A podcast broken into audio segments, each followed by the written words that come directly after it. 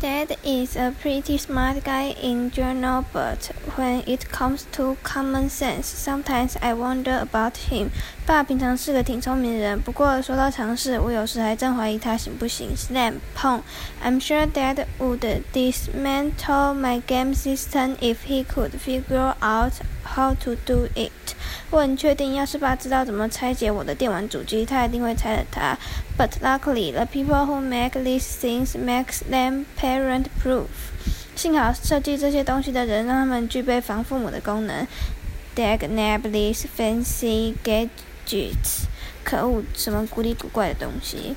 Every time Dad kicks me out of the house to do something sporty, I just go up to Rowley's and play my video games there. 每次老爸把我赶出门去做运动，我就会带我的电动去荣利家玩。Unfortunately structured neatly.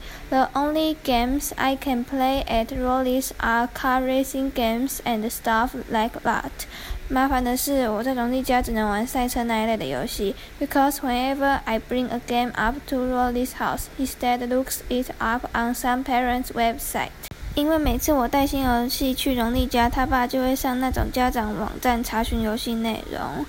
And if my game has any kind of fighting or violence in it, he won't let us play。